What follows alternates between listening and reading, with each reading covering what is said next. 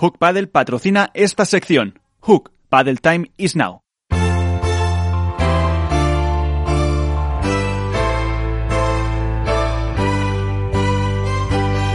En esto es Paddle comienza el debate.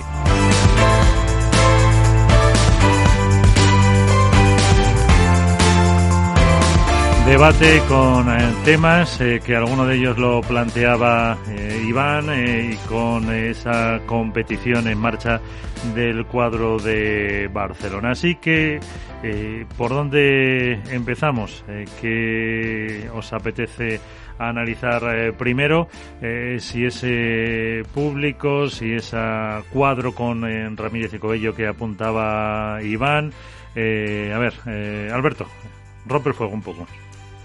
Bueno, yo creo que lo, más noticiable ¿no? de este Barcelona Master es que de forma oficial por fin, por fin hay público.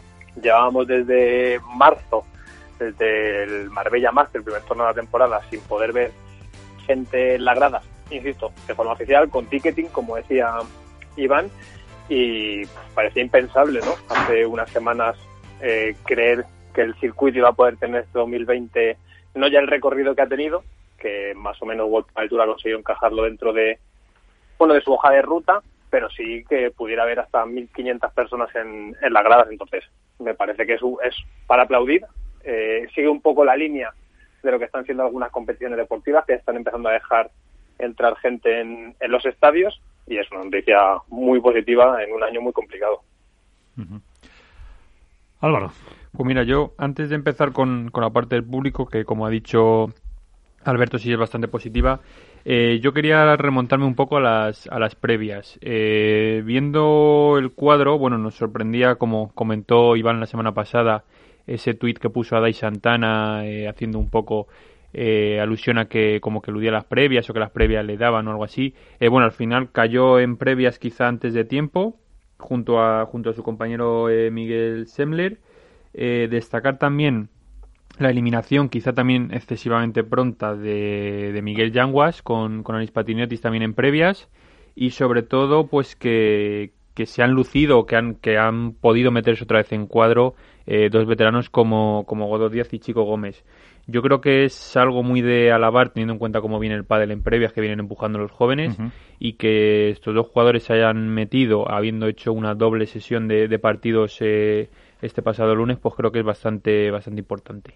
Sí, al final es un poco lo del sistema de puntos, que se comentaba esa clasificación que apuntaba no Iván para lo de eh, Ramírez y Coello. Sí, la verdad que es un tema eh, bastante serio, ¿no? Yo creo que jugadores de, por ejemplo, estaba, estaba hablando ahora Álvaro de Chico Gómez y Godo Díaz, pero ten en cuenta que han jugado doble jornada junto contra Pedro Vera y Aitor García Baixas que venían de pre-previa, o sea, de jugar cuatro partidos antes. O sea, lo que está lo que cuesta entrar en un cuadro es realmente de locos. Y, y, estamos viendo que Arturo Cuello y Iván Ramírez estando jugando siempre de finales de previa y previas, metiéndose en octavos de final y que no tuvieran un cuadro final, yo creo que bien claro lo ha, escrito lo ha explicado Nacho Padelazo en un artículo suyo explicando el sistema de puntuación y todas las miles de trabas que han tenido que pasar Arturo y Iván para entrar en cuadro cuando hay jugadores que, que pues no sé, eh, mismo Nacho lo ponía, Seba Nerone y Nacho Gaya han ganado un solo partido en todo el año y ahí están en cuadro. Y han tenido que hacer ahora cambiar de, parejas, cambiar de tal para poder seguir porque si no caían a previa. Yo creo que el sistema de puntuación tenía que ser distinto en previas y si no es cuestión de ganar una cabeza de serie o ganar a, dos cabezas de serie, sino es cuestión de ganar partidos y que la puntuación sea distinta, porque hay mucha gente que está muy cómoda en cuadro y en cuanto se ve en peligro cambian de pareja y que creen que con eso lo tienen solucionado. Yo creo que, que así vemos que sí, que la gente de abajo empuja, pero empuja, pero cuando se tocan con una puerta, pues no pueden hacer absolutamente nada por tumbarla. A no ser que, pues, creo que peguen un auténtico portazo, pero yo no lo veo bien, vamos. Yo, lo que creo es que al final es, es positivo, ¿no? Eh, que haya una pareja que ponga en entredicho cómo se están haciendo las cosas, significa que la previa ya no es un mero trámite, que era un poco lo que pasaba antes. Las parejas que partían cabezas de serie en las previas accedían al cuadro principal y eran transitorios de la primera ronda, eran casi actores, bueno, secundarios muchas veces. Entonces, que una pareja ponga el foco en que a lo mejor el sistema de puntuación que subdivide las propias rondas previas del cuadro eh, se tiene que revisar, lo que lo que es, positivo, porque significa que se están haciendo las cosas bien, que hay talentos que están llamando a la puerta y que de verdad la derriban y, y son capaces de tener bueno pues su, su espacio en el cuadro principal y joder, eh, eso al final eh, era necesario, que era una de las grandes... Pero entonces tú crees que el sistema de puntuación es bueno, Alberto? No, no, no, lo que estoy diciendo es que hay que revisarlo, es lo que he dicho.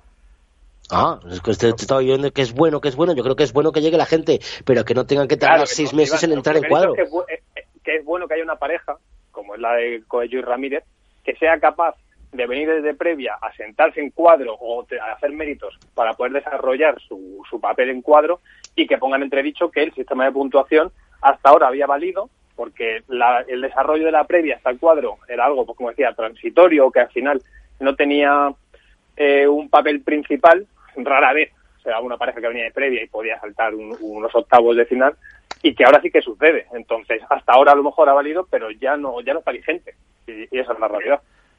Pero no puede ser un poco también eh, lo que decía eh, Álvaro de, trampa. Ahora está mirando eh, Seba Nerone con Méndez y Martí Sánchez Piñero con, con Gadea. Esos cambios para conseguir estar en, en cuadro, ¿no, entre comillas, desvirtúa un poco? Bueno, lo de, Seba no sé si es eh, temporal o no, porque sé que el compañero de Rafa, Diego, estaba, estaba lesionado, entonces no sé si ha sido un poco obligado, aparte de la separación con pero ya se habían separado pero bueno, con ese objetivo un poco. Exacto, entonces, eh, como dices tú, o sea, estos cambios al final eh, son para mantenerse ahí, para seguir manteniendo el cuello por encima del agua y seguir respirando. Entonces, en, en más de una ocasión se ve que son, eh, y teniendo en cuenta esta temporada, son cambios que no que van a ser para tres, cuatro torneos, incluso menos, y que al final lo que impide es que otra gente que se lo merece, como en el caso de, de estamos hablando de Iván Ramírez, de Miguel Yanguas o de otros que vienen también empujando por abajo, que no terminen de llegar como merecerían por los resultados que están teniendo.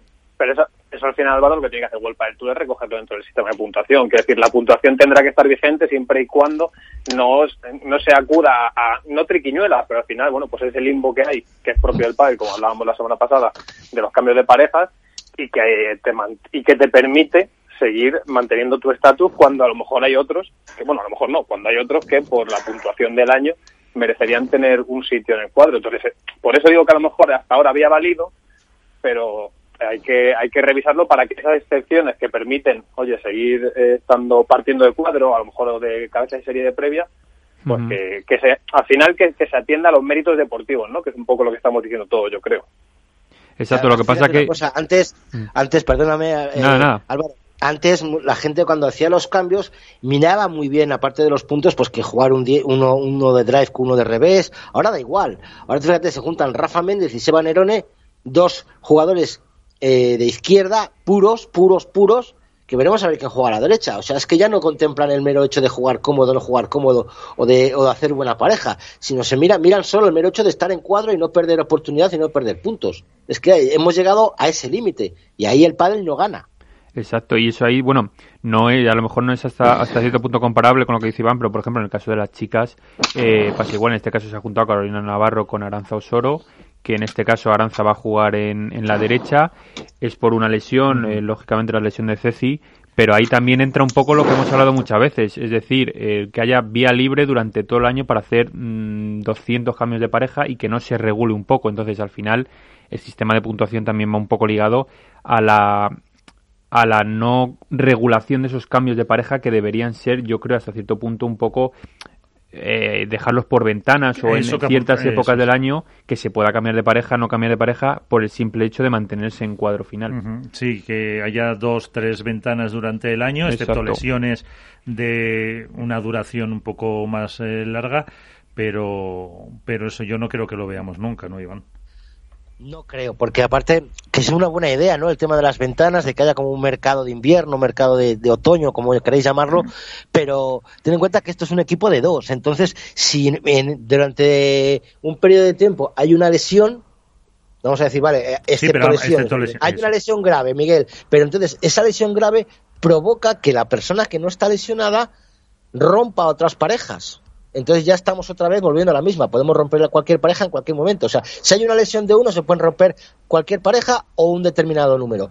O podemos decir, vale, si se ha lesionado mi, eh, si se ha lesionado mi compañero y yo soy top 12, solo puedo coger una pareja inferior a mi top, no superior. Entonces, a lo mejor ahí sí que mejoraríamos un poco el que ese top 11, por decirlo de alguna manera, consiga una pareja inferior para ayudar a esa persona a subir más puntos, a jugar más partidos en pista principal o lo que sea. Eso puede ser una opción. O sea, que obligar al que se queda solo a coger una pareja de un top inferior a un determinado número, por ejemplo. Alberto.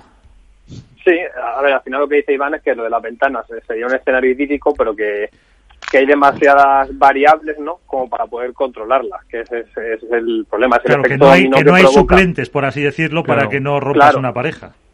Y el efecto dominó que, que lleva, que al final cuando hablamos siempre todos los años de baile de parejas es porque una o dos parejas, vamos a poner del top 10, deciden eh, bueno, tomar un rumbo nuevo y eso provoca un efecto cascada en parejas de la mitad de la tabla del ranking con todos los cambios que suelen que suelen ocurrir al final.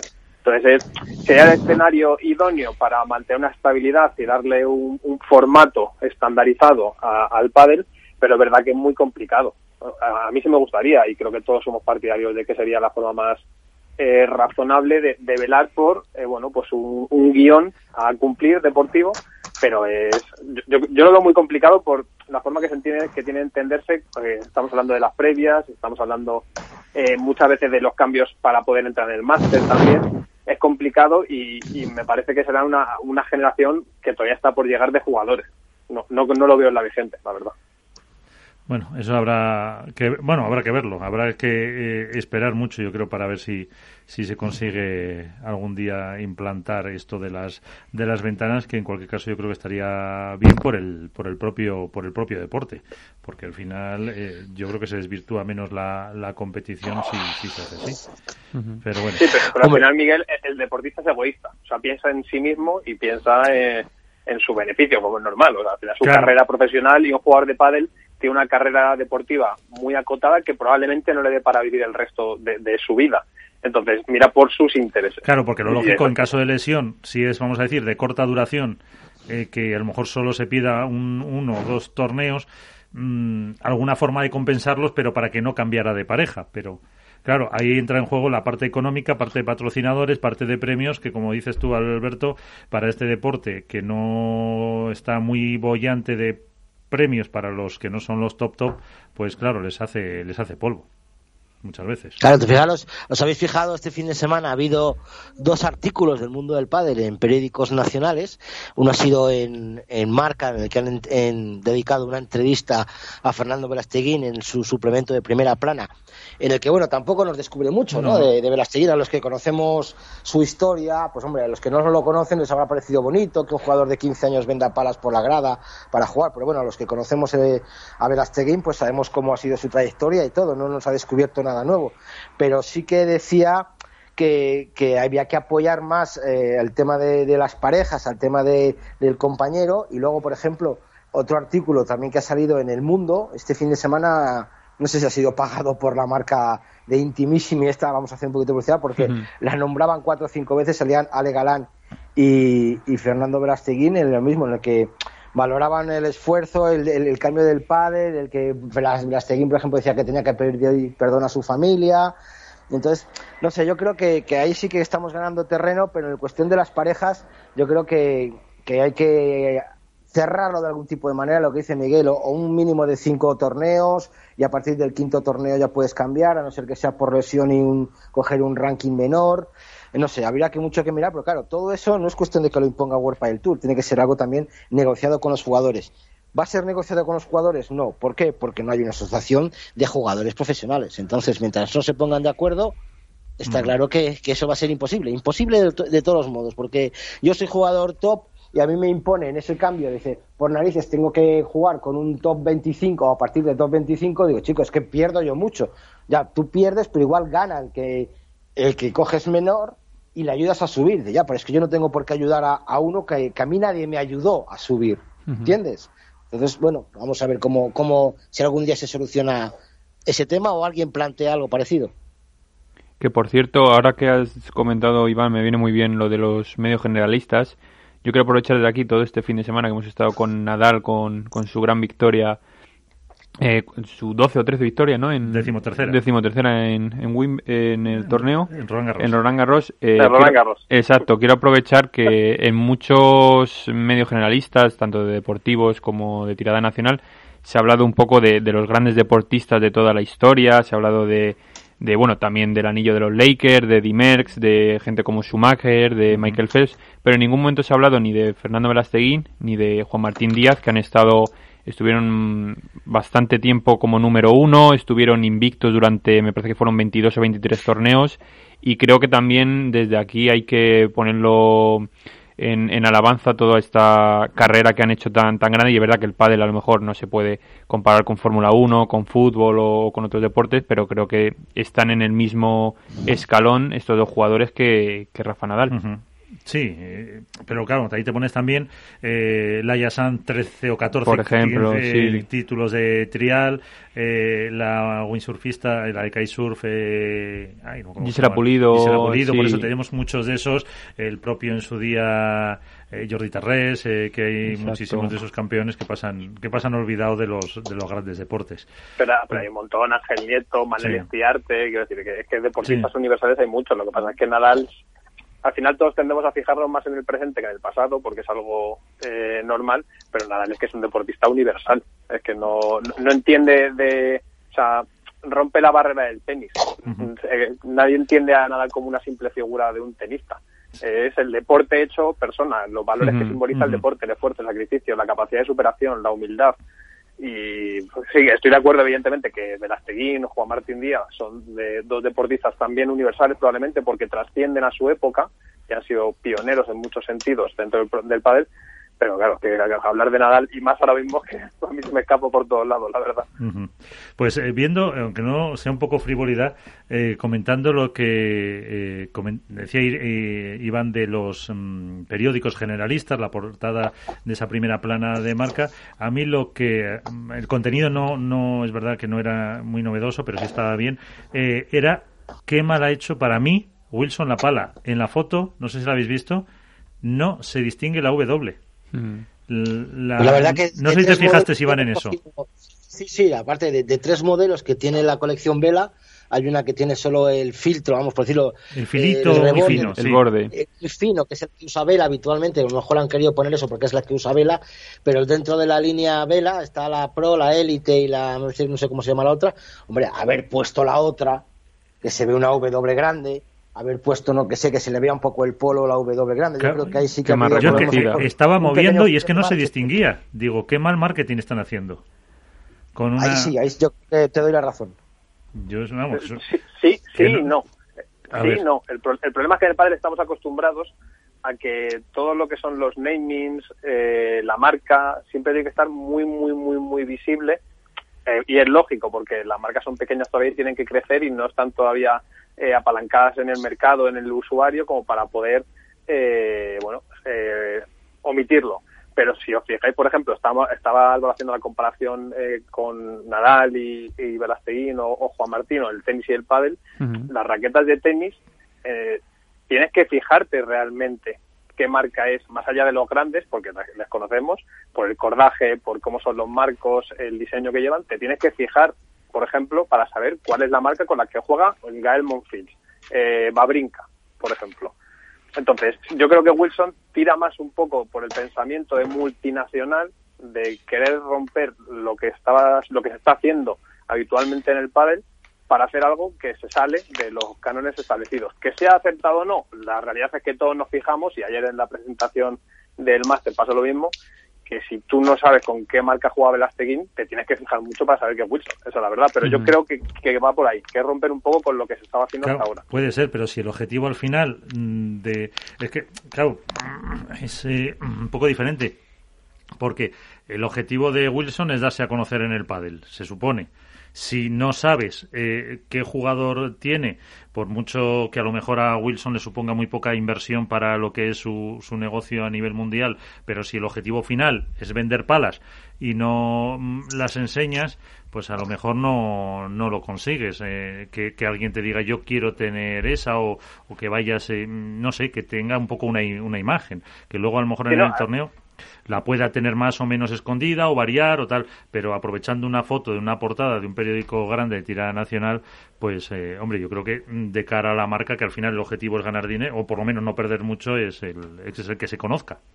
O sea, yo estoy de acuerdo contigo, Miguel, en que lo que tiene, eh, quizá la idea de Wilson es acertada en salirse de todo lo que se está haciendo para ese, ese proyecto tan ambicioso que tiene para situarse como quieren ellos entre las marcas más destacadas del mundo del pádel o la más pionera, eh, pero tiene que haber una campaña de marketing detrás muy potente para que el usuario reconozca, sin necesidad de que se vea que Wilson, que la pala del Vela es, Wilson, ¿no? Esa, es, esa asociación de Velasteguín es Wilson, que es la que se quiere hacer desde el principio y la campaña de branding que lleva va por ahí, necesita de mucho apoyo y un recorrido más largo para que el usuario medio, que le da igual realmente con quién juega, eh, con qué marca juega Velasteguín, pero sí que puede consumir ese producto, lo sepa sin necesidad de que sea visible, que eso es lo que pasa en el resto de deporte. Lo que pasa es que en el padre estamos muy acostumbrados que hay una entrevista y el jugador sale con la pala por esa necesidad asociativa constante. Hay algunas que es excesivo, pero sí, sí, es verdad.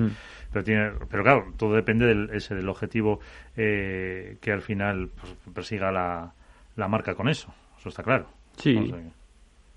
Pero bueno, ahí está otra de las eh, eso, de las eh, cosas que me habían resultado curiosas del eh, fin de semana. Enseguida también hablaremos de las parejas, a ver cómo el otro día hablábamos un poco de la de Mati Díaz.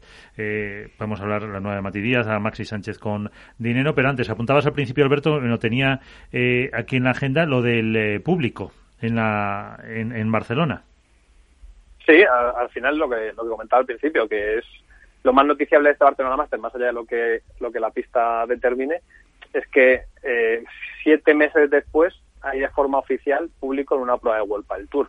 La primera fue Marbella, que fue un poco la antesala y estábamos todos pendientes de qué pasaba con el desarrollo de, de la pandemia mundial y hasta siete meses después no ha habido de forma oficial eh, público, que si no me equivoco, corrigiendo, son 1.500 espectadores, ¿no? El máximo que se puede, que va, que va entre todos. Bueno, yo creo que es muy positivo y que eh, a ratos eh, o durante esta temporada a mí me parecía impensable que el padel pudiera otra vez vivir, eh, tener aficionados de verdad y que hubiera esa estampa, que no va a ser la que había antes, evidentemente, pero sí una algo parecido a lo que era el, el, circuito con anterioridad. Sí, hombre, pasar de, de, no tener público a tener invitados y ahora tener a 1.500 personas, además, en la creo que fue en el día de ayer, la presentación de, del torneo con Vela y con Ari Sánchez, salió Ramón Ajenjo eh, comentando eso, que habían seguido todas las normas de seguridad y alguna más extra, o sea que en principio va a ser eso como una burbuja al más puro estilo baloncesto y que en principio no va a haber problemas de con el público ni nada si se van a seguir todas las recomendaciones pues va a estar, en principio va a estar todo controlado. Yo lo que sí quiero aprovechar para lanzaros una pregunta, bueno, a los tres, a ver qué, qué opinaríais vosotros. Eh, yo he visto que se han hecho pruebas en, en balonmano de los jugadores con mascarilla. Eh, este fin de semana han jugado, creo que ha sido la de Mar León y algún otro equipo con mascarilla. Ha sido, ha sido en Castilla y León. Pues tú lo sabes mejor que nadie, entonces, Iván. ¿Cómo lo veríais vosotros en, en, el pádel, teniendo en cuenta que en clubes indoor y tal, eh, teóricamente hay que jugar con mascarilla? Eh, ¿Cómo veríais vosotros de que los jugadores eh, estuviesen en los partidos con mascarilla? A ver, yo te digo por lo que se ha oído aquí en Castilla y León respecto a jugadores, que ha habido equipos, eh, vamos, en balonmano sí que ha habido jugadores, equipos que han jugado con eso, en cambio, por ejemplo, en el baloncesto, en chicas, en Salamanca, no han aceptado lo de la Junta de Castilla y León agarrándose al protocolo del, del, Consejo Superior de Deporte. Entonces ahí había una ventana que la cual los equipos se podían agarrar a ello. La sensación de los jugadores de balonmano, pues primero que han tenido que pedir cambios mucho más a menudo de lo habitual y algunos habían terminado hasta con mareos. También no sé si el, nivel físico que se exige en el balonmano es igual que en el pádel. En las carreras son más fuertes, los, hay mucho más deporte de contacto y que en el pádel estamos en un sitio mucho más abierto, aire acondicionado, dos, solo, dos personas solo. No sé a qué punto, hasta qué punto eh, puede ser positivo. Oye, si yo lo, no lo, yo no lo veo, porque si al fin y al cabo estamos convencidos de que con la PCR se soluciona todo, pues bueno, vamos a seguir con la PCR. Otra cosa es que ya sea un deporte, no sé, te voy a decir balonmano, voleibol, eh, el rugby. Oye, a lo mejor ahí es más deporte de contacto, que igual sí que es necesario ese tipo de cosas, pero yo creo que en el pádel por ahora vamos a dejarlo como está y que y veremos a ver por dónde sale el sol. Hombre, yo creo que sería mucho menos problema implantarlo en el pádel que en el, en el balonmano. De hecho, eh, yo como jugador de balonmano hace, hace años, el, eh, estuve viendo muchas fotos y eh, mm, no vi ninguna en la que todos los que salían estuvieran con la mascarilla bien puesta. Unos por abajo, uno pero se le cae, uno claro, por pero es que es lógico, es que es lógico, sí. es que es un deporte que es que no se puede. Lo que pasa que era por las restricciones que se aplicaron a, a Valladolid- eh, perdón, a León y a Palencia, pues al jugar el Ademar, si querían jugar tenían que hacerlo con, con mascarilla y, y yo lo veo inviable. En el pádel, pues más eh, factible, aunque la Federación Madrileña de Pádel suspendió las ligas precisamente para que en los clubes indoor no se jugara con, con mascarilla cuando incluso ya se estaban terminando las de eh, que tenían, bueno, las que tenían que haber terminado en junio. Estaban, empezaron, eh, yo creo que duraron dos jornadas y ya se suspendieron porque los clubes indoor, que decía la federación un 35% más o menos, no se podía jugar con mascarilla, no lo sé. Alberto. a, a- a mí sinceramente me parece ridículo. O sea, no, no creo que haya otro otro término porque hay que entender que estamos hablando de medidas preventivas. Y una cosa es el deporte amateur, como pasa, por ejemplo, en la Comunidad de Madrid, donde el fútbol, los deportes que tienen cierto contacto, se obliga a jugar con mascarilla porque no se tiene posibilidad de acceso para realizar pruebas de PCR o pruebas que determinen si los jugadores pueden llegar a haber desarrollado eh, el virus por una cuestión económica y otra cosa es el deporte profesional. El deporte profesional sí tiene la capacidad de acudir a las medidas preventivas eh, más fiables, como en este caso son las pruebas PCR, y de intentar crear un entorno lo más eh, bueno eh, beneficioso posible para que no haya un desarrollo de, eh, de la enfermedad. Y luego la imagen Bueno, Alberto, o sea, Alberto, perdona, Alberto, perdona, no sé qué profesionalidad ves tú en el pádel cuando son los jugadores los que se tienen que pagar su PCR. Vale, te lo acepto en balonmano, en baloncesto, en fútbol, que los equipos, los clubes tienen una capacidad económica mucho más fuerte y pagan los PCRs cada 15 días a sus jugadores. Pero tú mira el dinero que están perdiendo los jugadores de previas y, y, bueno, y los de cuadro, porque que, por no decirlo, que se tienen que pagar sus propias PCRs. O sea, mm, vamos a ver, no estamos tan profesionalizados como parece entonces. Pero, eh, claro, pero entonces, Iván, lo que hay que poner es el foco en si está bien o no que los jugadores se paguen eh, la PCR, pero no en si la solución es que jueguen con mascarilla, creo yo, ¿no? M- más que nada porque Ya, ya. la medida que la medida que, que, que está a lo mejor bien pensada por una cuestión de concienciación y de que, oye, que la gente vea que incluso los deportistas profesionales pueden llegar a hacer su, su deporte con mascarilla, fue muy famosa la imagen de LeBron James al principio, eh, antes de empezar los playoffs, entrenando con, con mascarilla, pero luego la estampa, como decía Miguel, que se queda de que en una fotografía no puedas ver a los jugadores con la mascarilla, no, no que no puedas, sino que los jugadores no pueden llevar la mascarilla bien porque el desarrollo del juego se le impide, crea un efecto, eh, bueno, pues que es el, el adverso al que se busca. Entonces, yo estoy de acuerdo, evidentemente, que, probablemente World del Tour tendrá que revisar, porque esto no es algo que vaya a desaparecer, supongo, en dos meses. Sí, eh, las pruebas de detección tienen que correr a cargo de los jugadores. Si se tiene que llegar a acuerdos con determinados laboratorios para poder sufragar una parte de las pruebas. Pero no creo que la mascarilla sea, sea la solución, desde luego. La mascarilla es para el, para el día a día para evitar el, el contacto social, pero no para el deporte profesional que se supone que tiene herramientas suficientes como para no tener que acudir a ella. Se supone. Bueno, pues hacemos una pausa y enseguida seguimos y hablamos un poquito ya de competición. Esto es Padel con Miguel San Martín y Miguel Matía. Conecta Ingeniería es el programa que acerca la ingeniería a la sociedad. Todos los miércoles de 10 a 11 de la mañana en Capital Radio con Alberto Pérez. Conéctate. Por raro que sonara hace años conectar tu negocio a Internet, fue la decisión más inteligente. Si apuestas por decisiones inteligentes e innovadoras, apuesta por la gama de vehículos eléctricos Opel, con bajos costes de uso y múltiples ventajas. Impulsa tu negocio con la mejor tecnología alemana en los días pro empresas Opel y disfruta de condiciones especiales de financiación en toda la gama.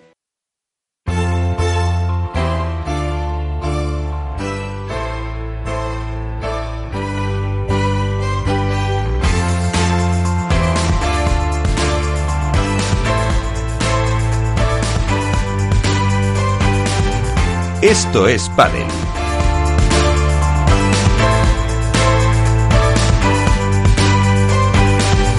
Y vamos a hablar de las parejas, del cuadro, de la competición. Eh, Bueno, si queréis alguno, os puedo, no sé, está muy bien visto, no nos dirán algo, porque si queréis cambiar la porra que hacíamos la semana pasada, o sea, ahora que habéis visto un poco algo o no, o la, mantenéis. Yo, yo la mantengo, yo la mantengo. De momento, lo que sí comentar eh, nos ha nos ha informado desde la central de datos eh, Miguel Matía que por lo visto Raúl Arias, el entrenador de Uri Javi, también es baja médica. Sí. Eh, entonces, por lo visto, quien se va a sentar en el banquillo va a ser el seleccionador nacional Juanjo Gutiérrez con ellos. Así que bueno, veremos a ver cómo se le da a Juanjo esto de coachear en, el circuito profesional. Pues ahí está, otra de las eh, bajas médicas eh, de este circuito. Eh, empezamos, si queréis, por un poco por la competición femenina, que el otro día hablábamos un poco de las nuevas parejas. Em, yo, de hecho, en la creo recordar ya, sí, Marta Marrero y Paula María son las que ponía yo como campeonas. Ahí se cruzarían en su día con las eh, Alayeto en unas hipotéticas eh, semifinales. Eh, ¿Cómo veis el cuadro de chicas? Eh, a ver, Alberto. Bueno, al final lo más lo más noticiable es que la vuelta de Marrero, que hasta la lesión era una de las parejas más en forma del campeonato y lo han aprovechado Alejandra y Ari para, para dar ese salto diferencial que, les hacía falta y dominar el circuito.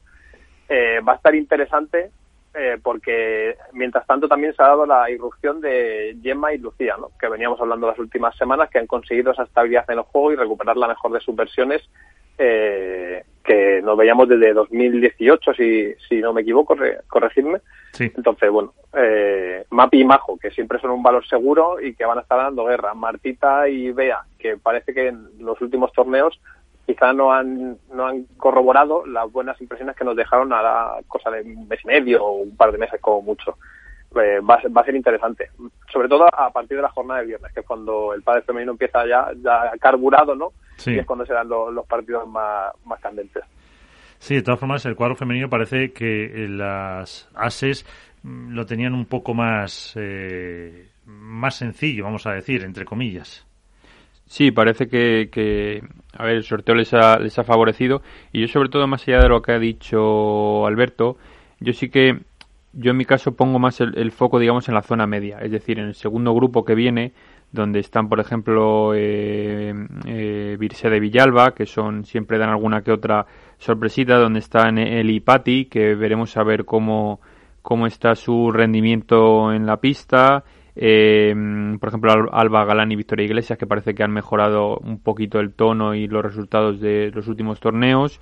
Y bueno, sobre todo Sofía Araujo y Virginia Riera que siempre eh, hay algún torneo que destacan, este año no les está yendo nada mal. Y creo que pueden dar más de un susto por el tipo de juego que practican y que creo que la pista de Barcelona se puede adaptar eh, bastante bien a su, a su forma de jugar y a sus sensaciones. Y, Carolina y Aranza, que no sé quién lo ha dicho antes de vosotros, pero que a mí me parece, es una pareja que me gusta mucho. ¿eh? A mí Aranza me, me gusta bastante como juega, obviamente eh, no va a jugar en su lado, es decir, juega, le toca jugar en, el, en la derecha. No sé si será una especie de caso Agustín Tapia que perderá demasiado en la, en la derecha. Habría que ver, sé que han estado entrenando bastante, no sé si se han llegado a aclimatar de todo, lógicamente no han tenido mucho tiempo tampoco. Pero bueno, eh, Aranza, digamos que es como Ceci Reiter, pero más joven, es decir, la garra la tiene, los tiros lo tiene, la potencia y el hambre la tiene y yo creo que con Carolina va a aprender lógicamente bastante y sobre todo es una pareja que también puede dar alguna que otra sorpresa en ese torneo.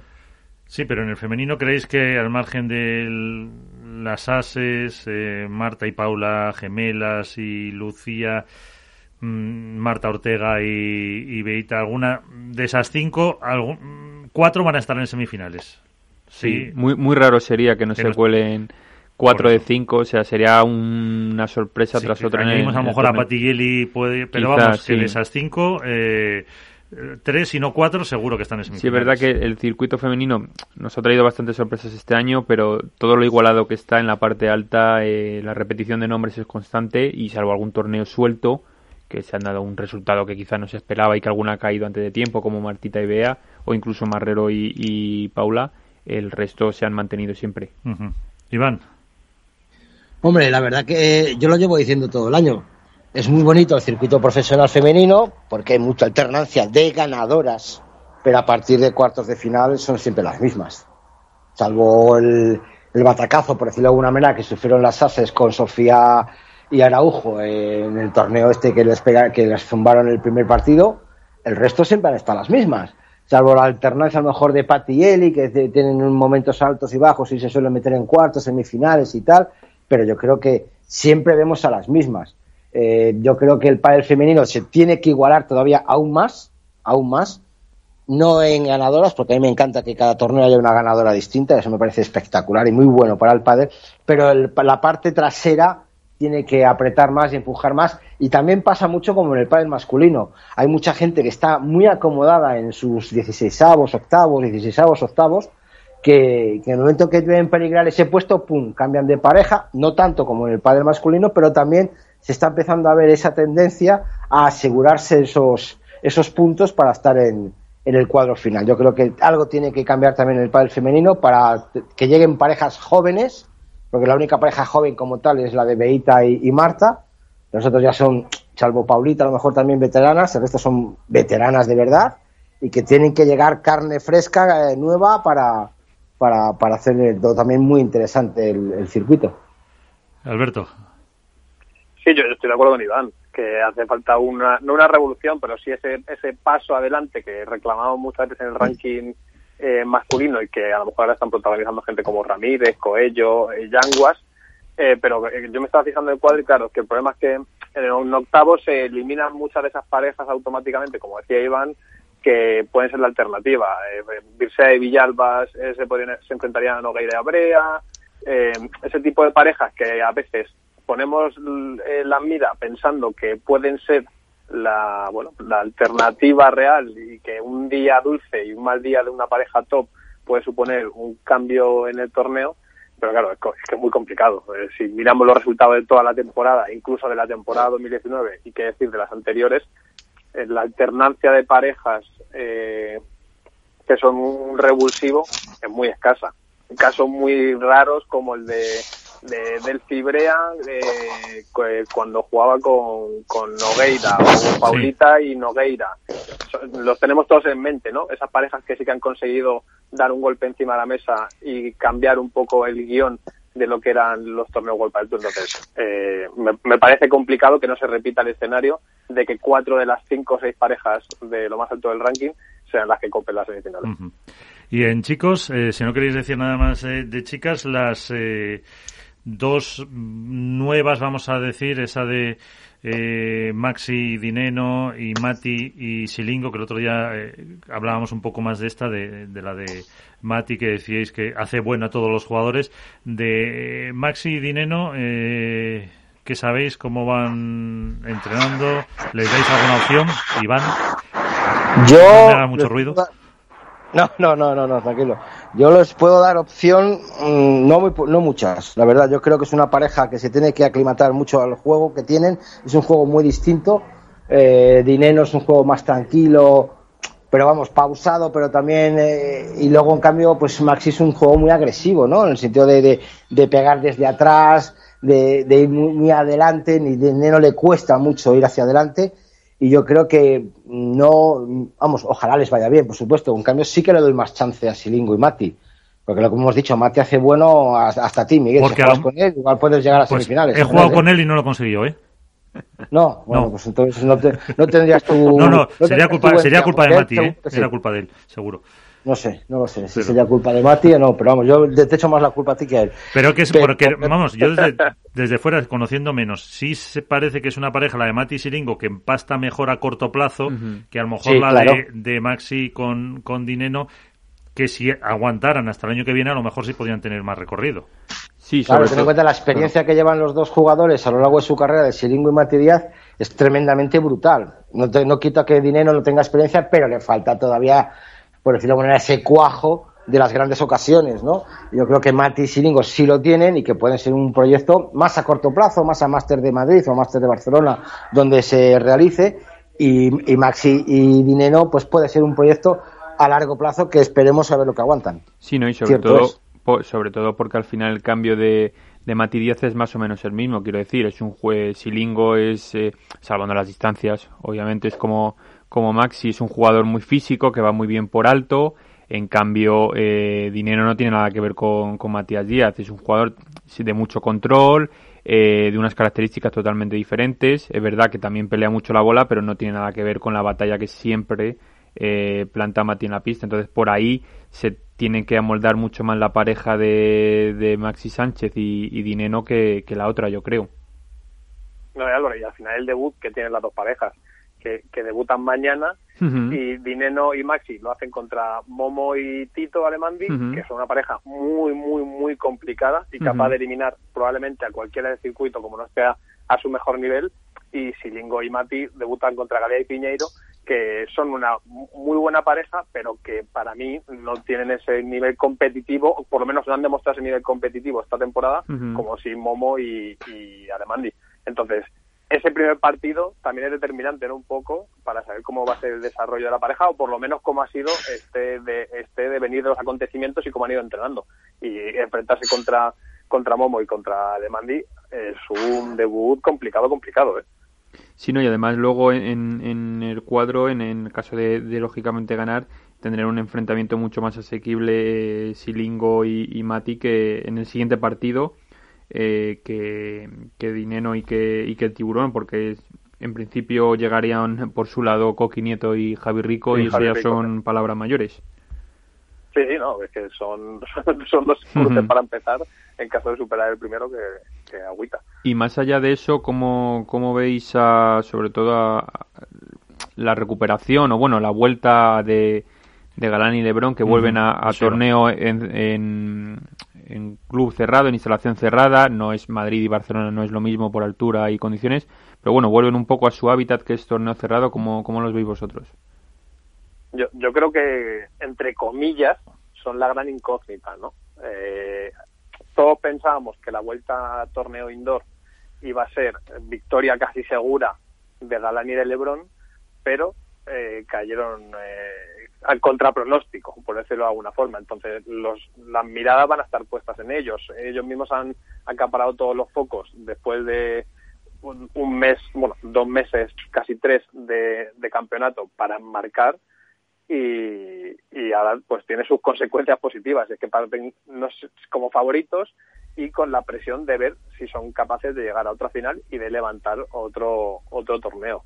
Eh, también tiene un debut complicado, ojo, eh, que lo hacen entre, ante Ramiro, me equivoco, ¿no? Y, y Capra, Ramiro Moyano y Luciano Capra, eh, que, que, a mí siempre es una pareja que me, que me ha gustado mucho y que no ha acabado a lo mejor de cuajar en esta segunda etapa con, con lo que con el talento que ambos tienen, pero que se lo va a poner complicado. Ah, son favoritísimos, evidentemente, y la lógica nos dice a todos que debutarán con, con victoria, pero va, va a ser un torneo raro para ellos, porque tienen que confirmar las sensaciones que tenían a mediados de verano, cuando a lo mejor en los últimos torneos no han sido capaces de recuperar ese nivel arrollador y que rozaba la excelencia y nos hacía a todos quitarnos el sombrero con, con lo que eran capaces de hacer.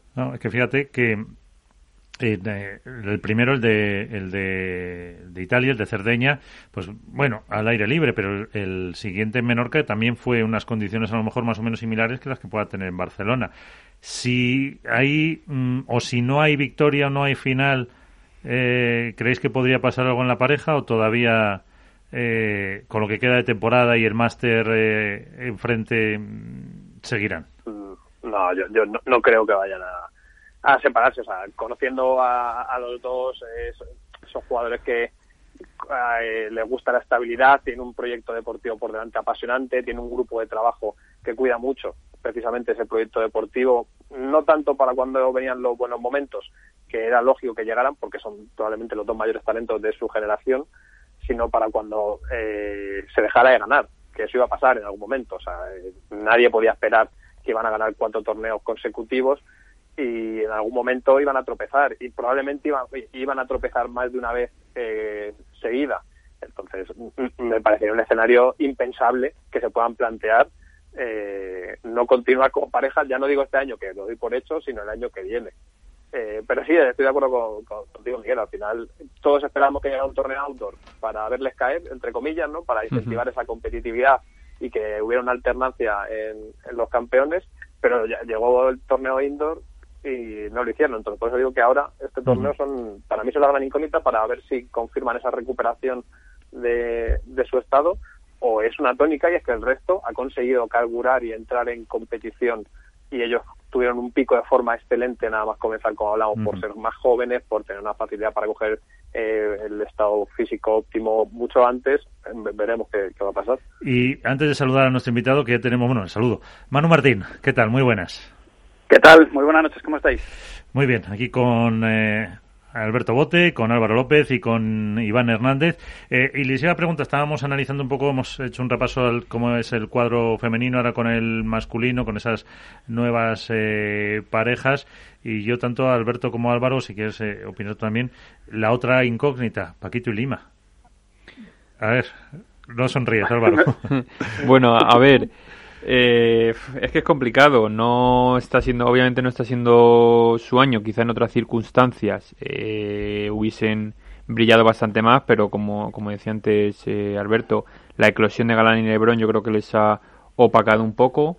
Eh, luego también surgió otro torneo que se llevaron Tapia y Vela, entonces yo creo que no han terminado de encontrar ese punto, quizá Paquito físicamente no ha eh, no que no haya entrenado todo lo que debiera. Por los vídeos se entrena mucho. Sí, por los vídeos se entrena mucho, por los vídeos entrenamos todo mucho, pero no sé si ese punto físico óptimo que él necesita para, para competir al máximo nivel, no sé si él no lo ha, no lo ha terminado de encontrar. Quizá a lo mejor también la, la distancia, no entrenar cada día con el compañero lo está notando pero yo creo que no está siendo el año en el que más eh, tranquilo y más cómodo se encuentre, se encuentre sobre todo Paquito. Yo creo que eh, Lima sí que está un poco a su nivel, eh, a fallar poco y a, apretar cada bola, pero Paquito yo creo que está un poco mm, todavía cortado, no se ha soltado del todo este año. A ver, que te, he puesto en la porra. No vimos que, no vimos que Paquito y Lima empezaron la temporada ganando el primer torneo del año. Sí, sí, pero a partir de ahí yo creo que...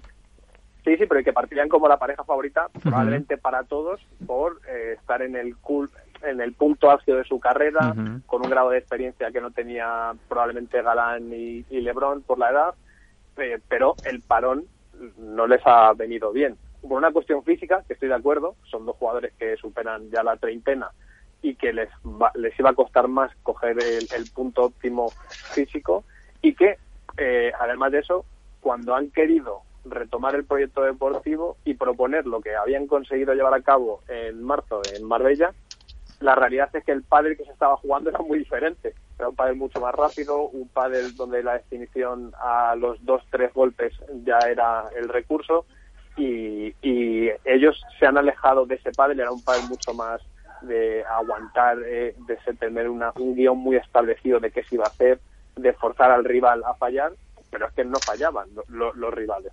Entonces, sí, vamos, sin ningún tipo de duda son la, segunda gran incógnita para ver hasta dónde son capaces de llegar y si son capaces de revertir una situación que yo no creo que hubiéramos pensado al principio de temporada, que no íbamos a contar, o no íbamos a contar, no, no íbamos a dar como claros favoritos probablemente a Paquito y Lima casi de cada torneo. Iván. No sé, bueno, yo estoy un poquito con Alberto, aparte de lo del cambio de, juego, la evolución que han hecho Galán y, y LeBron en el pádel ha sido realmente extraordinario y yo creo que de ahí, de esos malos resultados entre el parón, luego el, positivo que tuvo Pablo Lima les ha condicionado muchísimo, de ahí que ahora se esté hablando mucho de la posible nueva pareja de, Pablo Lima y Agustín Tapia. O sea, todo puede ser un desencadenante, lo que estábamos hablando antes de, los cambios de pareja, de que los malos resultados, la evolución, el, la tendencia que, insisto, por decimonovena vez, que es eh, lo que estamos viendo en el futuro del padre, pareja veterana con pareja joven, eh, vamos, persona, jugador joven con jugador veterano, para ayudarse, para complementarse, para, para cubrir espacios que antes no se cubren. Ahora vemos otra vez a Lima que quiere a Tapia. Eh, se rumorea muchísimo cada vez más el posible Vela Sanjo. Entonces, Paquito ahora mismo está, está en el limbo. O sea, o le falta físico, le falta concentración pero caso de producirse esa, esa hecatombe, ese terremoto de parejas, ¿dónde, en qué, en qué parte se queda, se queda Paquito? ¿Con qué jugador le podemos ver jugar en el 2021? Ah, ahí lo dejas. Bueno, Claro, pregunta. ahí lo dejo, porque es que, es pregunta. que es complicado. Manu, no complicado. tiene, Manu no tiene respuesta, ¿no? Yo no tengo ni idea, no tengo ni idea. ¿Qué va? Bueno, eh, Manu, ya que está, eh, yo creo que eh, el que cierra el programa habitualmente lo calificaría de mangazo o no. Esa Leo en Padel Spain, Manu Martín, eh, que lo hace aquí nuestro compañero Álvaro, y su aventura de Padel en Qatar. Un proyecto Sí, apasionante y es un ambicioso. mangazo. Es un mangazo En en, toda toda regla. regla. Ya lo puse en Twitter. Mangazo que toda regla, eh, bien catarí. Sin duda. La verdad que sí. Bueno, cuéntanos, ¿cómo ha sido esa experiencia?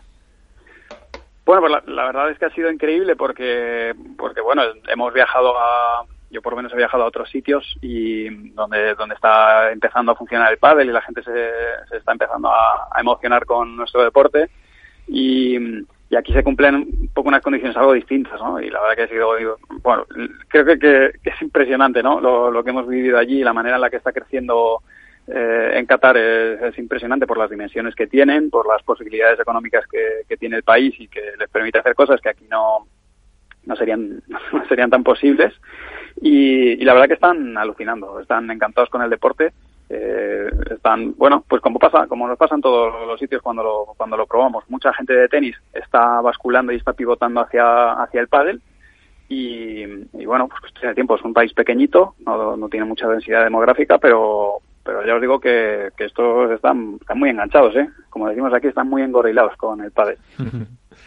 Eh, ¿Qué mm, volumen de pistas, de jugadores eh, hay? O sea, ahora mismo eh, creo que yo, yo fui a, Ah, Doha y estábamos en, en, en Doha Padel, era el, el club en el que yo fui, pero que yo sepa, hay dos clubes más o menos grandes que me, que me corren, igual alguno me, me sacudirá porque hay alguno más, pero bueno, hay otro que se llama Padelín también, que es indoor, en el que yo estaba, está, son pistas que están en el Sheraton, son descubiertas, juegan, por la tarde-noche, ahí a partir de las 4 ya empieza a ser casi de noche, 4 de la tarde, y, ahí pues eso, tienen dos clubes grandes y ahora tienen previstos construir tres o cuatro clubes más. Eh, entonces, bueno, pues van a empezar a, a proliferar allí y están cambiando, incluso pensando cambiar algunas pistas de tenis indoor que hay por, por pistas de pádel. Y bueno, yo creo que en cuestión de un par de años se van a van a empezar a construirse porque por, un tema económico tienen posibilidad allí de, permitirse el hecho de, montar clubes. Yo creo que van a empezar a, montarse porque hay, lista de espera para bueno para conseguir profesor hay lista de espera de meses me decían porque está complicado ahora el país está está muy difícil para, para acceder y, y lo mismo pasa para alquilar una pista hay que hacerlo con tiempo porque no, no es tan sencillo poder alquilar una pista de pádel ahora mismo Hmm. Entonces, Manu, ¿nos recomiendas ir a, a Qatar a dar clases? ¿A cuánto pagan la hora de clase? Pues creo que mm, me dijeron que están entre los 100 y los 200 euros en función de en función del club, pero pero menos de 100 no, no se pagan. En- al Una cambio- hora de clase al por cada alumno. Lo que pasa es que ten en cuenta que luego como te salgas a tomar algo por ahí fuera te lo dejas, ¿eh? O sea, que tienes que, que ir a trabajar y meterte en casa, porque si no se te escapa todo. Sí. Y, la- y la- el otro día, eh, Carlos eh, Frechilla, que nos contaba un poco eh, desde Estocolmo cómo estaba la hora, decía que la- la- el alquiler por hora era 44 euros eh, en Suecia. Eh, ¿Allí sabes tú por curiosidad o no te ha, no te ha tocado saber el precio del alquiler de la Eh, pista? Si no me equivoco, me dijeron que era más, ¿eh? estaban rondando los 100 euros eh, el alquiler de la pista. Pero, pero bueno, esto, esto no, lo, no lo leí yo. yo. Yo pregunté, porque siempre que voy a los sitios me gusta preguntar y, y me dijeron que rondaba los 100 euros, por lo menos en, en el club donde yo donde yo pregunté. Y, y sé que los, los profesores estaban cobrando entre, cinco, entre 100 y 200, la mayoría me decían 150 o 200 euros la, la hora de clase. Eh, No, no sé ya el régimen y no sé, igual que sí que sé más o menos lo que lo que tienen que declarar en Suecia, allí en Qatar ando un poco en la parte en esa parte de, de, impuestos, etcétera, eso, eso no lo tengo tan Ya. controlo. ¿Tu mujer ha pedido el visado ya para iros o no? Eh, perdón, perdón. Que si tu mujer ha pedido el visado ya para que os vayáis o no. no, me parece que no. Me parece que de momento no. No, todavía no. Oye, Manu, yo quería preguntarte, bueno, un poco eh, remontarme, digamos, a los orígenes, es decir, cómo contactan contigo, eh, de qué manera eh, se ponen desde allí en contacto, pues para que, vayas allí, conozcas un poco las instalaciones que tienen y demás, y sobre todo que me cuentes un poco eh, qué mecenas o qué inversores o cómo, cómo está el patrocinio allí de, de Padel. Bueno, pues al final la- los primeros grandes interesados en que, en, que todos los países vayan desarrollando el deporte son las marcas. Eh, obviamente la, gente, los locales, ¿no? Que están llama los mecenas o llama los impulsores del padre porque se enamoran, porque lo conocen y les gusta. Ellos, eh, pues en este caso, eh, esta persona catarí que, que se llama Halet, eh, él con, por medio de Bull Paddle, porque es el distribuidor, ¿no? Se, se hace distribuidor local, de, bueno, distribuidor nacional eh, en Qatar de Bull Paddle, él solicita a la marca eh, que se le dé apoyo y, se manden personas eh, allí, pues tanto jugadores como entrenadores que, les den el conocimiento o que les ayuden a desarrollarlo, porque ellos conocen lo que han visto, lo que ven en YouTube, lo que ven en redes, y, pero no saben de qué manera hay que montar un equipo, qué jugadores son los válidos o no. Entonces ahí es donde piden ayuda a Bull que es, un poco quien me, me deriva a mí. Ellos la, la, criba en realidad la hacen a través de lo que ven, que lo que ven en YouTube, ven redes sociales principalmente, porque de momento no hay no hay una televisión como para poder ver el pádel y saber quién es quién, ¿no? Ellos ven, pues ven World Padel Tour a través de, del streaming de YouTube y nos siguen a todos, a todos en redes sociales y a partir de ahí pues ellos pues más o menos eligen, ¿no? Entonces eh, desde la marca, desde Bull se les da una serie de opciones y, y al final cuadrando calendarios de cada uno y, y cuadrando lo que a ellos les encaja o, o, lo que les parece una figura válida, pues pues así me, me llevaron para allá. ¿Y el idioma, y, Manu, cómo te has apañado con el idioma? Bien, yo no tengo problemas eh, con inglés y ellos hablan un inglés bastante decente, o sea que, bueno, pues en inglés. Eh, al final vamos a todos sitios con el inglés, yo no sé hablar otro idioma. Español, inglés y por teléfono, esos tres me manejo. Alberto. Sí, al, eh, al final eh, yo conocía un poco el pádel en, eh, bueno, el desarrollo en Emiratos y demás por Padel, Padel, Qatar Padel Tour, puede ser, se llamaba, Manu, eh, corrígeme. Que, que no, eh, eso no, no, lo conozco, la verdad que no, no lo llegué a conocer.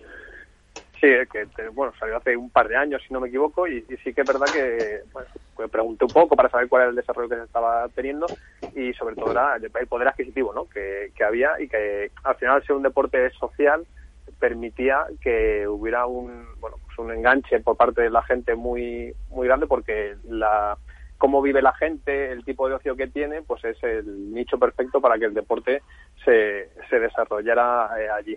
¿Tú, ¿Tú, crees que el, el pádel va más por este tipo de, países o, quizás se tiene que centrar más en Europa para su desarrollo internacional por una cuestión de proximidad y porque el arraigo, a lo mejor, el estilo de vida es mucho más parecido al que se ha dado en escenarios como España como Italia, por ejemplo? No, yo creo que, a ver, eh, creo que sí que como núcleo va a ir creciendo a una mayor velocidad y con mayor densidad en Europa, pero creo que núcleos como estos van a empezar a aparecer.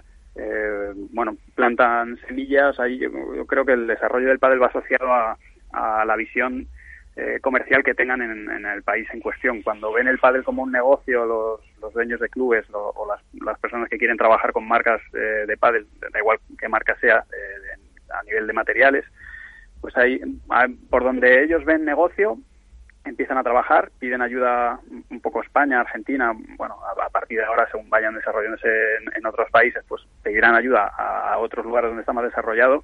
Y si bien, pues como vemos en la, en la, parte europea, el desarrollo es mayor y con, y con mayor densidad, yo creo que, pues mira, ahora te sale Qatar, eh, no descartemos porque en China ya empieza a haber ciertos núcleos, que China, Japón, también eh, hemos tenido algo de contacto con ellos, de repente te pega un, pega un petardazo porque ahí hay personas que, que ven un negocio y deciden poner su dinero en crear una serie de clubes y en potenciar este deporte, en darlo a conocer, en el momento en que alguien eh, toma la decisión de ponerse en contacto con una con una empresa que construye pistas, en ponerse en contacto con una empresa que me da las palas, las pelotas y todos los materiales, lo lo, lo, una vez que tienen el hardware piden el software, ¿no? Y, y ahí es donde entramos entrenadores y jugadores uh -huh. para de alguna manera enseñar el deporte y, y, y, tratar de que la gente lo conozca.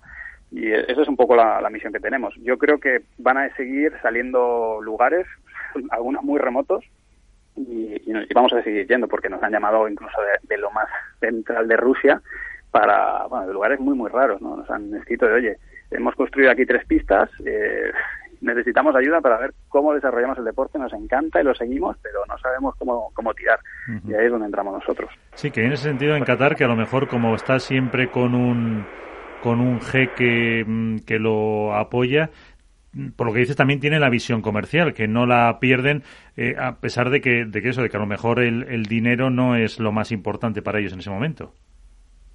No, ellos, a ver, lo, lo, que tienen es la, o sea, en el momento en que ellos deciden algo, eh, lo hacen. No, tienen los problemas que podemos tener en otros lugares, ¿no?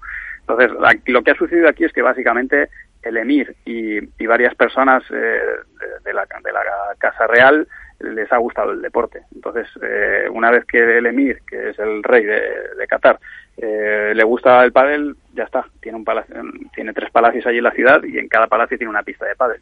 Entonces, a partir de ahí, si al emir es el deporte que le gusta, se va a practicar. ¿Y, has jugado contra él? Potenciar. Es que hay cosas que, aunque jugara, no las podría decir. O sea que. no, no, no, me dejan entrar al país, pero bueno, eh, como, como os digo, a él le gusta, eh, él está muy interesado en, en conseguir alcanzar un acuerdo con World del Tour para en, en nuevo 2021, porque con, con el COVID va a ser complicado, pero a ver si para 2022 son capaces de organizar allí una prueba, el año que viene tienen el Mundial, uh -huh. y, y, bueno, pues eh, que les, les ha gustado lo, nuestro deporte, por suerte, y... Uy, se nos ha perdido la comunicación con eh, Manu, que al final no nos ha dicho... No sé dónde me quedé. Ya, ahí está, que... Eh, esa expansión que para 2021, 2022 el Mundial de Fútbol y que a ver lo que pasa porque ganas tienen de, de extender el, el deporte. Mm. Están a tope. Yo, yo, Manu, yo quería hacerte dos, dos preguntas. Has comentado que sigue mucho eh, por YouTube y demás eh, y por las redes sociales. Eh, ¿Qué conocimiento tienen de los jugadores profesionales allí, de, o del circuito World del Tour? Y una pregunta que le gusta mucho a nuestro compañero Iván, sobre todo, que es el tema de la federación. No sé si hay federación allí, eh, como si está implantada o no, y, y, en el caso de no haber, si hay visos, lógicamente, de, entiendo, de hacer una federación. Para presentar a Iván de candidato. Eh, de presidente. Iván for president. eh, pues ahí está, está de la mano del tenis, según me contaban. Uh -huh. eh, están de la mano de, del tenis como ha pasado en otros bueno debe ser no sé si lleva todos los deportes de raqueta debajo pero bueno eh, no hay una federación independiente eh, entonces, bueno, eh, así es un poco como, como estaba. De todas maneras, me tengo que interesar un poquito más porque hablamos más, el tiempo que hemos pasado allí, hablamos mucho de jugadores, como decís, uh -huh. y para ellos, la verdad, que ahora mismo, como no entienden mucho, lo único que, que revisan es el ranking. A mí, cuando me preguntaban, eh, todo el rato me decían, ¿pero qué ranking tiene? Porque como ellos no entienden mucho del deporte, pues la única manera que tienen de valorar si alguien es bueno o malo es con el ranking. Entonces, para ellos, eh, lo que importa a día de hoy es decir, bueno, y este jugador que me dices que es el 3, el 5, el 45 y, y por ahí es por donde van, porque aún les falta un poco la cultura y, y eh, el tiempo de conocer a los jugadores y, y saber uh -huh. que a lo mejor hay un jugador que está al 25 pero que ha sido número uno o, o, que tiene cierta calidad o que va para arriba o va para abajo. Eso pues todavía por bagaje no lo tienen. A ver, cambia, a ver chicos, candidato que, os digo un inciso. Federación sí tiene, porque si no es imposible que haga un mundial. Vale, otra cosa sí. que esté bajo el amparo de la de la de tenis, pero Federación Qatarí de Pádel como tal tiene que existir y tiene que formar parte de la Federación Internacional de Pádel, que fue adscrita, el, año, el año pasado, fue cuando le dieron paso a, a, Qatar como Federación Internacional, y al mismo tiempo ya le han dado un, un mundial. Por el poder económico, por las instalaciones, por lo que queráis, pero efectivamente tiene que existir una federación oficial para que pueda tener un, un torneo oficial y, y, más un mundial. O sea que federación tiene. Pues ahí está. ¿Alguna consulta sobre Qatar para Manu, Iván? No, no, a mí me ha dicho todo, que me voy a hacer las maletas y me voy a ir a dar clases. Lo único que buscaremos a ver si al final vivo con los, con los pakistaníes o con los indios que van a trabajar ahí 27 horas al día o si con dando 100, 150 hora, euros la hora si te juntas con tres tíos en clase y te metes 400 euros en una hora, por muy nivel de alto que tengas, yo no ese nivel no lo tengo aquí. Y para tirar bolas, ¿qué quieres que te diga? Me considero bastante capacitado. Pero otra cosa ya será el nivel de inglés, que bueno, tendré que apretar un poco.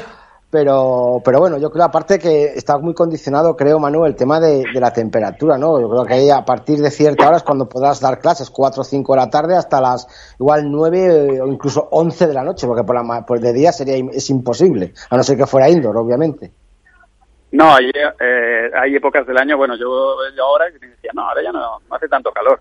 Y bueno, cuando íbamos los tres, David y David, íbamos con David Fernández, Marta Talaban y yo, salimos del aeropuerto y, y era de noche, a las 3 de la mañana, y fue como una bofetada. y se hace mucho calor, pero bueno, ellos ellos están acostumbrados. Ya como os digo, allí la gente juega de 4 de la tarde a 3 de la mañana y, el sol sale de nuevo a las 5. O sea que bueno, tienen tienen un horario ahí un poco un poco suyo, ¿no? Pero efectivamente para jugar fuera tienes que estar muy aclimatado porque porque pega bastante y hay mucha humedad. Pues eh, antes de, dejarte mano eh, para el eh, eh, para Barcelona, para la prueba. Eh, ¿Cómo llegan? Eh, bueno, si quieres le preguntamos la porra ahora. ¿Cómo llegan tus chicas? Bueno, la verdad que llegan, llegan bien, hicieron un gran torneo. El anterior torneo en Menorca fue muy bueno, tanto a nivel de resultado como, como a nivel anímico de, juego de pareja. Y bueno, pues a ver, llegan con muchas ganas. Ahora mismo pues han conseguido encarrilar unas, unas cuantas victorias como para ponerse número uno en, en la race y bueno, pues con muchas ganas. Ya sabéis que bueno, no, está nada fácil el plano femenino porque está muy competido, hay muchas parejas arriba que lo están haciendo muy bien. Así que bueno, pues eso, como, como en los anteriores, a, ir partido a partido, a ir enganchando buenas sensaciones y, a pasar ronda a ronda porque se vende, se vende carísimo. Así, pero vamos, yo confío en que este, este lo van a ganar. ¿De condiciones es eh, muy similar a Menorca? ¿De pista, altura, bola? Eh, es similar, pero, pero ya hemos tocado hoy pelota y la, ha bajado la temperatura en Barcelona y, la encontrábamos lenta. Por lo menos hoy, hoy hemos entrenado y la, la pelota estaba lenta, estaba pesada. Así que incluso, por lo menos de momento, esto ha sido en club, no ha sido en pabellón, eh, la, la, pista más lenta todavía, la pelota más lenta, ¿vale? Así que, bueno, a ver, a ver qué temperatura tenemos. Eh, bueno, los primeros partidos son, son en club indoor eh, pero luego en el pabellón, pues a ver, a ver cómo está de temperatura, que es, eso es algo que también influye a, la hora de, jugar. Así que bueno, yo, yo preveo que el ritmo será algo más lento incluso que en Menorca, porque en Menorca la temperatura era más o menos eh, media, no, dentro de que estaba lenta no era tanto, yo creo que puede llegar a estar más lento. Pero luego, al final llegamos allí, la pista, eh, la tarima sale más y resulta que la, que la condición cambia, ¿no? Pero esto es lo que esperamos. Alberto, una última si tienes para Manu. Sí, antes hemos hablado, bueno, estamos hablando del... es que me, he quedado con el, el tintero saber un poco cómo ve el desarrollo del pádel del Mundial, que va a ser este año en Qatar. Se ha tenido que suspender, evidentemente, por la, la pandemia sanitaria, pero cómo se han conocido las instalaciones donde se iba donde se iba a celebrar, se celebrará el Mundial en 2021, si le han comentado que, si, bueno, cómo se va a desarrollar, porque al final un Mundial más de la última cita de la que venimos, ¿no? que todos recordamos y que salió como salió, un poco que, bueno, si tienes información al final sobre cómo va a ser. No, la verdad es que no, ellos están un poco necesitando todo ese tipo de cosas. Eh, no conocí las instalaciones donde lo iban a hacer, porque al final no, salió el tema, ellos estaban ahora como más eh, más interesados en, en, conocer un poco más el deporte antes de antes de todo esto. No sé quién era al final me imagino que, las personas que iban a organizarlo sabrán cómo hacerlo. A nivel de infraestructura no tengo ninguna duda de que ellos van a solventar muchos de los problemas que solemos tener en, los mundiales, porque yo con la Federación Española cuando los hemos organizado, eh, al final siempre era lo mismo. Íbamos con un presupuesto muy corto, me acuerdo uno que hicimos en, en Mallorca, que donde había un presupuesto, después hubo no sé si la mitad o una octava parte, y al final yo como integrante de la federación, porque he estado muchos años trabajando, pues me tocaba llevar una llevar la impresora debajo del brazo, meter a la gente en los autobuses, a las elecciones en los autobuses. Al final es un tema económico. Solventar esa parte, eh, a poco que, se les pueda dar una mano para, para organizar la parte deportiva, yo no creo que haya demasiado problema. Eh, obviamente pues tenemos cosas como es eso, como las temperaturas o como, como bueno a nivel a nivel organizativo la ciudad es distinta que una ciudad europea pero no tengo ninguna duda de que cuando ellos se ponen y le ponen cariño, o sea, creo que yo, de los viajes que he hecho, creo que no he estado mejor tratado que en ningún otro lado. O sea que no tengo duda de que saldrá bien, pero sí que es cierto que necesitan eh, en algunos casos algo de ayuda a nivel organizativo, más por la parte deportiva que por otra cosa. Pues eh, agradecemos también a, Alberto Bote que nos tiene eh, que dejar y bueno Alberto hasta, hasta otra próxima. Si no tienes alguna más de competición, apuras a mano y ya te dejamos. Nada, un abrazo a Manu y un abrazo a todos y hasta la semana que viene. Pues eh, ahí está la eh, reflexión de Manu sobre ese Qatar. Volvemos a algo de competición, Álvaro. Nada, en principio, bueno, yo desearle a Manu, no sé si nos sigue escuchando, desearle a Manu mucha suerte con este proyecto eh, que espero que vuelva a viajar para que nos nutra de vídeos y, demás declaraciones. No, no, no, Álvaro, que nos lleve. Que, nos lleve, que nos lleve. Aunque tengamos que, pasar calor, pero bueno. La próxima vez me da David y a, y a Marta, nos llevas a Iván y a mí y ya te grabamos nosotros Aunque sea la parte esa del centro de Rusia, de Rusia que tiene que hacer un frío que te mueres también. También, se, han, callado los dos, ¿eh, Manu? Se han callado. Y si no, yo con montar en camello me conformo, ¿eh?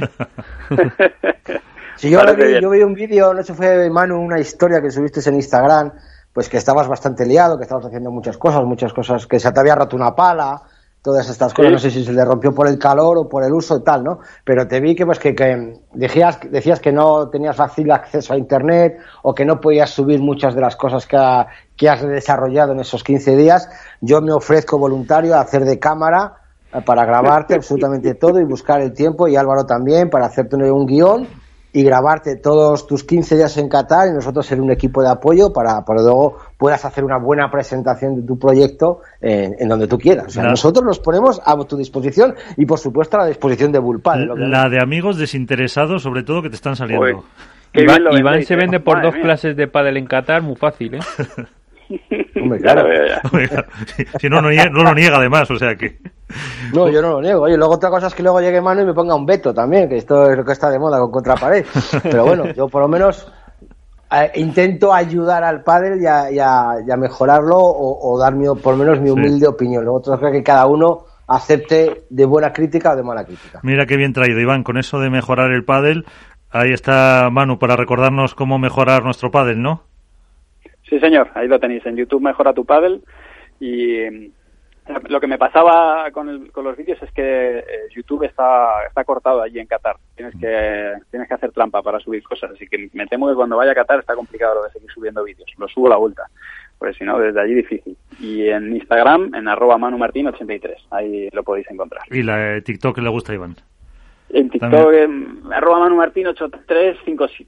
83-7 creo que era, que ahí me lo habían robado el, Manu Martín 83 y le tuve que meter un 7 detrás. bueno, pues eh, Manu, muchísimas gracias, que te vaya muy bien y suerte para, para el torneo. A vosotros, ojalá, ojalá. Muchas gracias, un abrazo muy fuerte. Eso.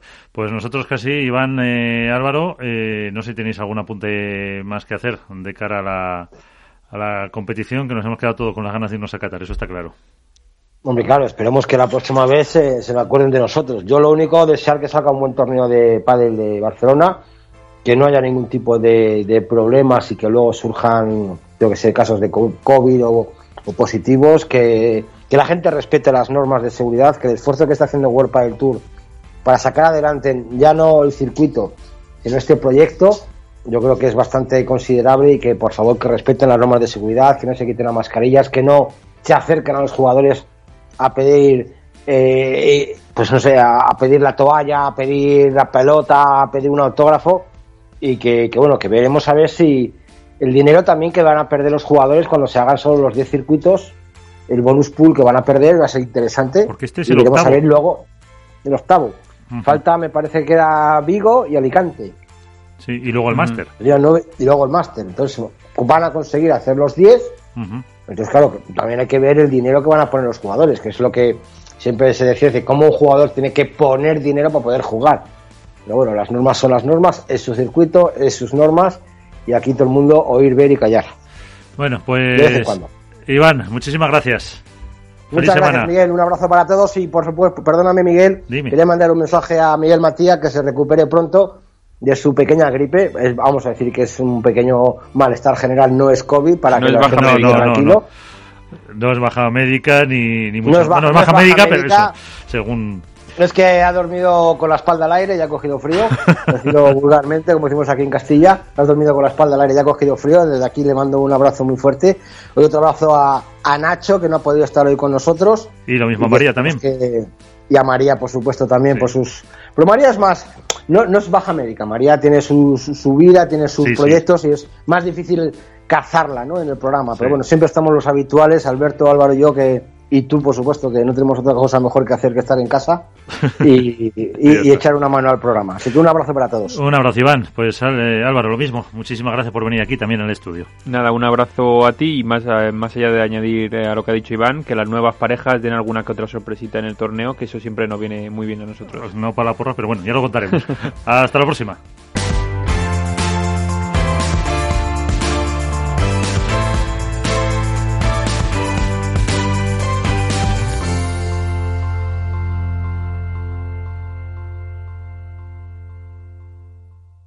Hook Paddle ha patrocinado esta sección. Hook Paddle Time is now.